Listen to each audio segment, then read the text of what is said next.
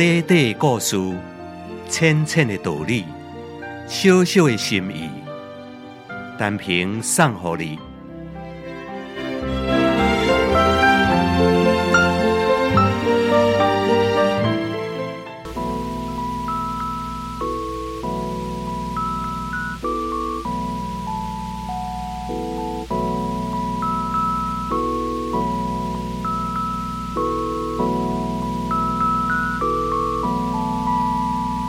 伫美国有真大的木材厂，因所记的树木，有当时啊长大概就一百五十英尺的。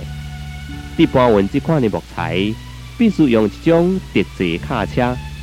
这种运材车有两个司机，一个伫头前操纵方向，一个伫五十英尺的后表面，利用机械操纵后部的木材。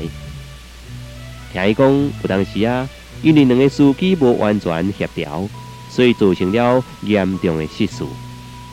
当头前这个司机开始转过一个弯曲的山路的时阵，后面的这个司机必须爱甲伊密切配合，要若无一时啊仔尔，卡车就会掘出条路面，浪费伊所拄着的物件。往往这两个司机也会互木材所弄死。各位听众朋友。每一个人做代志，必须甲伊有关系的人互相来协调。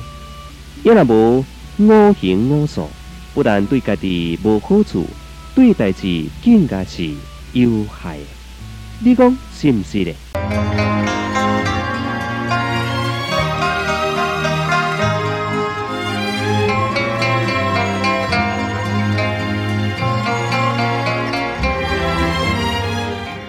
你若是赞同，请你介绍朋友来分享；你若是感动，请你散布善良的芬芳。花光广播电台，祝福你平安加健康。